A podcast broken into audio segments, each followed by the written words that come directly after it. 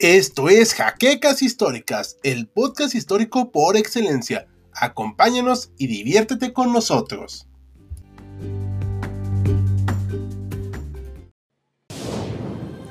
Bienvenidos a HC Historia Contemporánea, la página histórica por excelencia.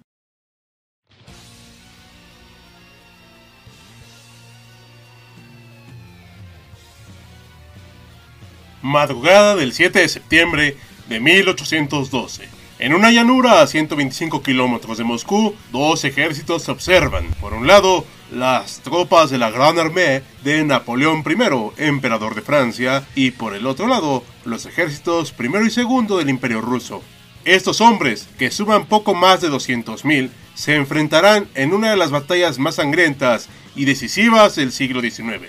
Bienvenidos historiadores a una entrega más de su sección favorita, Historia Velorum, donde hablaremos de uno de los hechos de armas más célebres y conocidos de las guerras napoleónicas. Nos referimos a la batalla de Borodino, la última oportunidad del emperador para doblegar al poder militar ruso. Y sin nada más que añadir, comencemos. En septiembre de 1812, Napoleón Bonaparte llevaba dos meses en medio de su campaña invasiva al imperio ruso su objetivo no estaba en los territorios, sino destruir completamente a su enemigo en una batalla decisiva. De esta manera, el emperador galo pretendía forzar al zar Alejandro I, otro aliado y ahora cercano a los británicos, a someterse mediante un acuerdo ventajoso para Francia. Para alcanzar dicha meta, Bonaparte había reunido desde finales de 1811 a un ejército de más de 600.000 hombres, compuesto no solo por franceses, sino también por sajones, westfalianos, bávaros, italianos, austriacos, prusianos, croatas e incluso españoles. Se trataba de un despliegue militar formidable, conocido como la Grande Armée. Para comandar esta gigantesca maquinaria militar, Bonaparte recurrió a sus mejores generales, Michel Ney, Luis Nicolás Dabot, Joaquín Murat y Jean Dondoch Junot. Asimismo, otros nobles colaboraron en el esfuerzo, como Joseph Antoni Poniatowski, al frente de 50.000 polacos del Ducado de Varsovia, y el príncipe Eugenio de Bejaudna, virrey de Italia. La invasión tomó por sorpresa a los rusos, quienes además se hallaban en notable desventaja numérica. Los generales Barclay de Tolly y Piotr Bagration, cuyas tropas sumaban poco más de 200.000 hombres, habían optado por rehuir el combate y replegarse al interior del país, con el objetivo de unir fuerzas y presentar una mejor resistencia. En consecuencia, las tropas napoleónicas habían ocupado extensas zonas de Rusia. Sin embargo, esas adquisiciones fueron estériles, pues los rusos habían recurrido a la ya muy famosa táctica de tierra quemada. Esta situación, junto con el calor abrasador, las lluvias y las enfermedades, diezmaron a las fuerzas de Napoleón a una velocidad realmente alarmante. En agosto, los franceses tuvieron oportunidad de enfrentar en una primera gran batalla a los rusos frente a las murallas de Smolensk. Sin embargo, tras un día de combates, Napoleón observó con irritación cómo el enemigo emprendía nuevamente la retirada. Por su lado, el zar Alejandro I se mostraba cada vez más insatisfecho con la estrategia seguida hasta el momento. Una cosa era desgastar a los franceses y otra muy distinta, permitirles avanzar impunemente hasta las mismas puertas de Moscú. Fue así como tras dudarlo mucho, nombró al veterano Mikhail Kutuzov como comandante en jefe de los ejércitos rusos. Este era un militar de 67 años, muy querido por sus soldados y cuya carrera databa de los tiempos de Catalina la Grande asumió el mando a finales de agosto y tras algunas deliberaciones decidió presentar batalla a la Gran Armée en las cercanías del pueblo de Borodino, 125 kilómetros al oeste de Moscú. Las fuerzas rusas arribaron a dicha localidad y sus alrededores entre el 3 y 4 de septiembre. El objetivo era librar un combate puramente defensivo que desgastara al enemigo tanto como fuera posible. Napoleón vio por fin cumplido su deseo de enfrentar a su enemigo, para este momento, la Gran Armée se había reducido a más de la mitad de su tamaño, y de hecho, los contingentes que participaron en la batalla apenas alcanzaban los 130.000 hombres. Los rusos, por su parte, disponían de aproximadamente 114.000, Deseoso de tomar cuanto antes la oportunidad que se le presentaba, Bonaparte ordenó al general Murat que se apoderara de una posición enemiga adelantada, un fortín conocido como Reducto Chevardino, defendido por 8.000 infantes, 4.000 jinetes y poco más de 15 cañones. Dicho asalto tuvo lugar el 5 de septiembre, y si bien la estructura de la fortaleza era endeble, pues había sido construida el día anterior, su guarnición resistió hasta la caída de la noche, cuando los napoleónicos pudieron conquistar por fin la posición. Tras esta pérdida, Kutuzov reagrupó sus fuerzas y las distribuyó de la siguiente manera. Desplegó al primer ejército occidental comandado por Barclay de Tolly en su flanco derecho detrás de la propia Borodino. En el centro ubicó al general Bagration, que comandaba al segundo ejército, y al general Rayevsky. Finalmente, en el flanco izquierdo, el más débil, citó la infantería del general Tuchkov, apoyada por algunos destacamentos de cosacos. El terreno era ya de por sí difícil para el atacante, que debía sortear bosques y maleza en todo el frente, así como cruzar el río Semenovskoye en el centro. Sin embargo, Kutuzov quiso reforzarlo aún más. Así pues, a la par que ocurrían estos combates, ordenó la construcción de sólidas defensas artificiales, tres grandes fortificaciones con forma de cuña para su artillería, conocidas como Flash, y un reducto de más de 100 metros de longitud situado más al norte.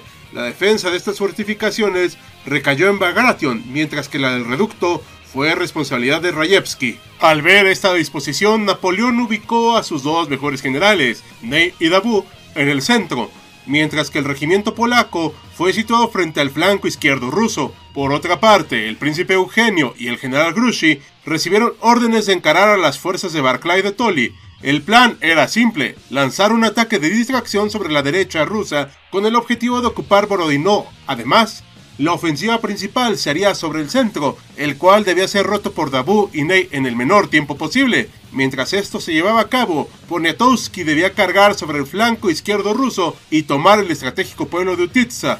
Previamente, los generales Davout y Poniatowski habían aconsejado al emperador efectuar una maniobra de flanqueo sobre la débil izquierda rusa. Ello bajo el argumento de que esta manera podría efectuarse un ataque devastador sobre su retaguardia y decidir la batalla en poco tiempo y con pocas pérdidas. No obstante, Napoleón se opuso a tal idea, pues temía que su enemigo se retirara como había hecho en ocasiones anteriores y apostó todo a una acometida frontal, estrategia mucho más costosa en vidas y material bélico. La batalla inició a las 6 de la mañana del 7 de septiembre con el bombardeo de los modernos cañones de 12 libras franceses contra las posiciones enemigas.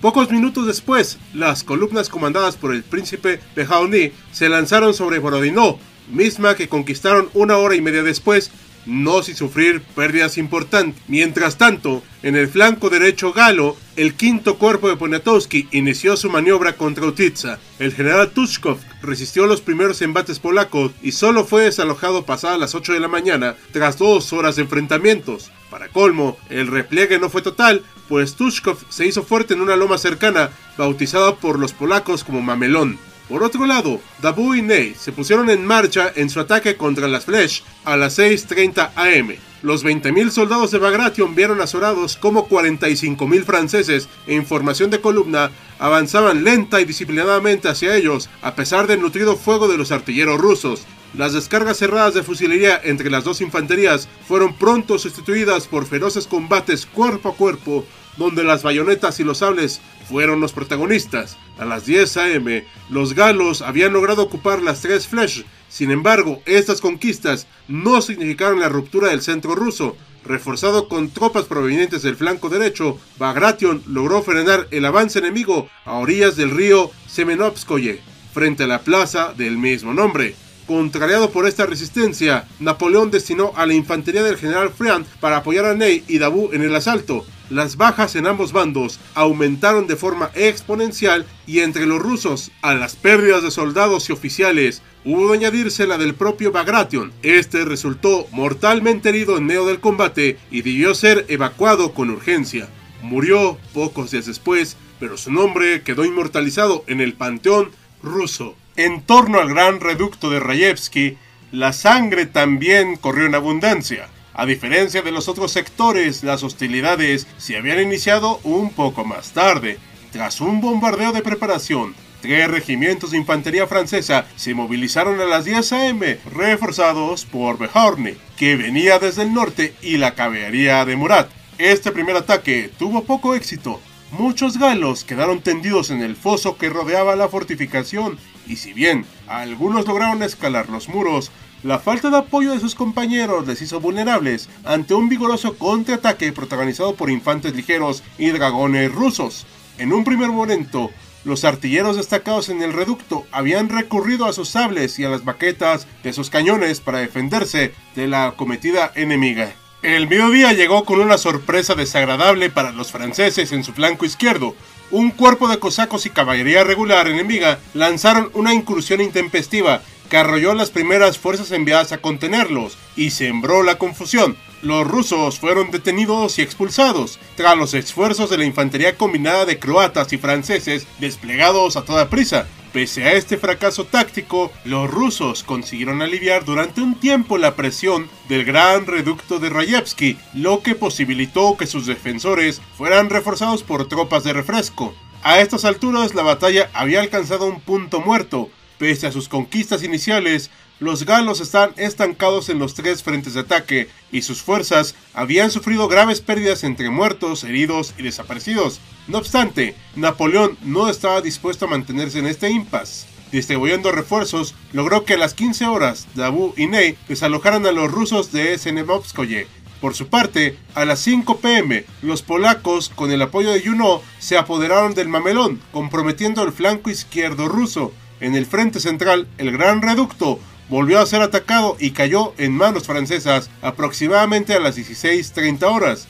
Empero, los napoleónicos debieron resistir una serie de feroces contraataques que solo cesaron hasta las 18 horas. Al anochecer, los rusos habían sido expulsados de todas las posiciones y a duras penas levantaban una nueva línea de defensa. Ante este panorama, el emperador francés recibió la propuesta de lanzar un último gran ataque contra el debilitado enemigo, recurriendo a la fuerza de élite napoleónica, la Guardia Imperial, misma que por no haber entrado en combate estaba intacta. Sus generales argumentaron que con ella podrían desarticular a los restos de las tropas rusas o bien acorralarlas contra el río Movska, que ceñía el campo de batalla por el noreste. Empero, Napoleón titubeó y no lanzó este último golpe, que hubiera resultado decisivo. Al parecer, sobreestimó la capacidad de resistencia de sus enemigos y no quería comprometer al único cuerpo que podría fungir como defensa en caso de contingencia. Por el contrario, Confiando en que Kutuzov continuaría la lucha al día siguiente, ordenó cesar los combates y atrincherarse en las posiciones conquistadas. Sin embargo, el astuto general ruso tenía otros planes. Consciente de que sus tropas no podrían resistir más, ordenó una retirada ordenada en medio de la noche. La batalla se cobró la vida de 45.000 rusos y más de 30.000 fuerzas napoleónicas, entre ellos 51 generales. En otras palabras, fue una victoria pírrica francesa que a la postre se convirtió en un fracaso estratégico. A final de cuentas, Napoleón no logró su objetivo de aplastar completamente al ejército enemigo. El resto de la historia es conocida. La Grande Armée ocupó una Moscú abandonada y presa de los incendios. La tan ansiada petición de paz por parte del zar nunca llegó y los rusos fueron capaces de recobrar en poco tiempo su capacidad combativa. Napoleón se vio forzado a realizar una desastrosa retirada en medio de la nieve y el acoso enemigo, que diezmó aún más a sus ya castigadas tropas. La estrella del general francés empezaba su ocaso. ¿Y ustedes qué opinan, historiadores? ¿Conocían la historia de esta batalla? ¿Creen que Napoleón tuvo alguna vez oportunidad de victoria total frente a los rusos? Compartan sus opiniones más abajo en la sección de comentarios.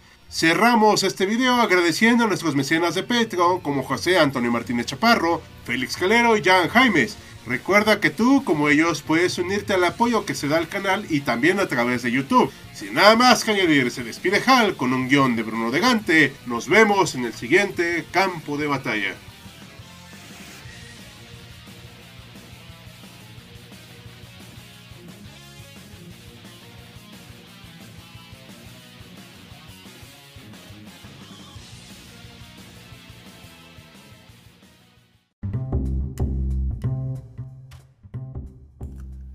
Gracias por habernos acompañado en Jaquecas Históricas, el podcast histórico por excelencia.